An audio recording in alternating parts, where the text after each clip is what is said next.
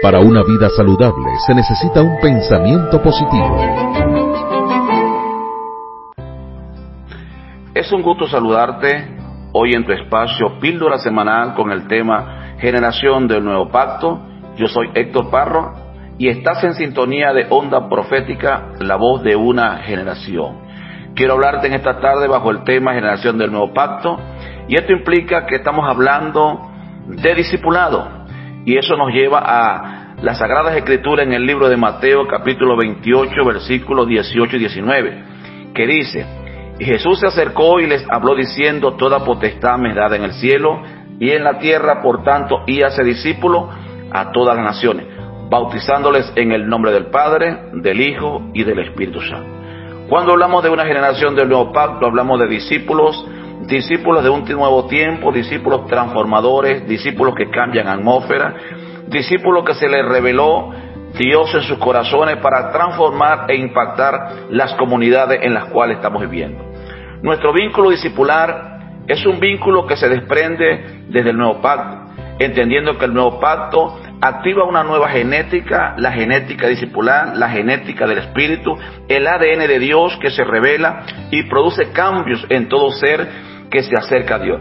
Es a través del nuevo pacto tenemos autoridad en el cielo, autoridad sobre principados y potestades, para determinar transformaciones en la tierra. Es decir, Dios nos habilita sobre esta tierra para impactar las comunidades, para impactar los ambientes, para impactar las atmósferas y traer vida y bendición. Cuando el Señor les entrega la gran comisión, Jesús ya había resucitado en un mandato bajo el poder de la resurrección.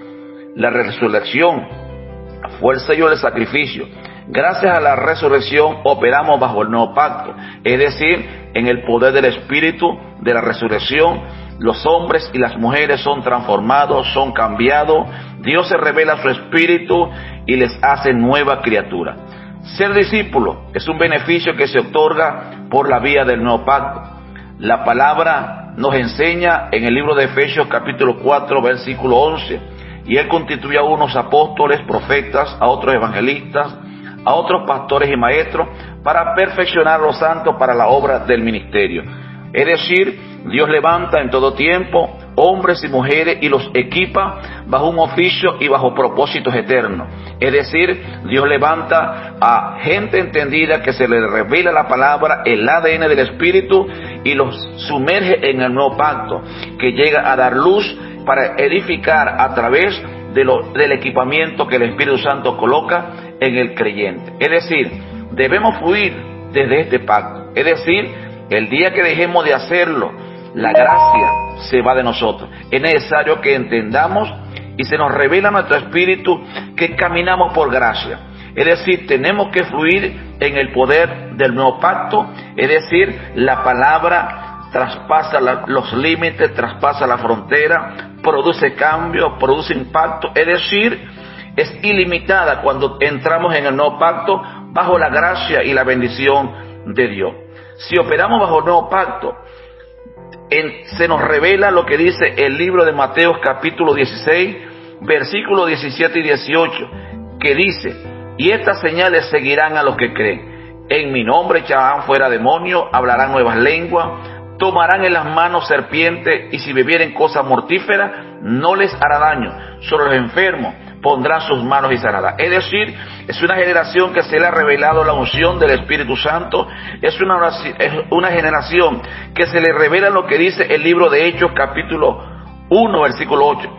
Recibiréis poder cuando haya venido sobre vosotros el Espíritu Santo y me seréis testigos en Jerusalén, en Judea, en Samaria y hasta lo último de la tierra. Es decir, esta generación del nuevo pacto desarma a una generación que está inactiva, que está obsoleta y que ha dejado de ejercer su función bajo el llamamiento eterno. Es decir, su pensamiento está basado en un recipiente donde no lo deja fluir. Pero cuando entramos en la dimensión del nuevo pacto, hablamos de discípulos donde se vuelven recipientes, donde Dios coloca una palabra, pero la palabra sale para cambiar vida, para bendecir comunidades, para traer transformación es una generación que piensa, que reflexiona y construye. Es decir, es la generación donde todos somos discípulos. Es la generación que dice el libro de Hechos en el capítulo 17, versículo 8, los que transforman, los que trastornan el mundo entero. Es decir, es una generación que ha sido llamada para este tiempo, para trastornar, para impactar, para bendecir y para traer renuevo a nuestras comunidades, a nuestras naciones. Por eso, entendemos que la generación del nuevo pacto somos todos aquellos que decidimos incluirnos en la bendición. Hasta aquí esta emisión de tu píldora semanal. Habló para ustedes el pastor Héctor Parra y nos despedimos con música por aquí por Onda Profética, la voz de una nueva generación.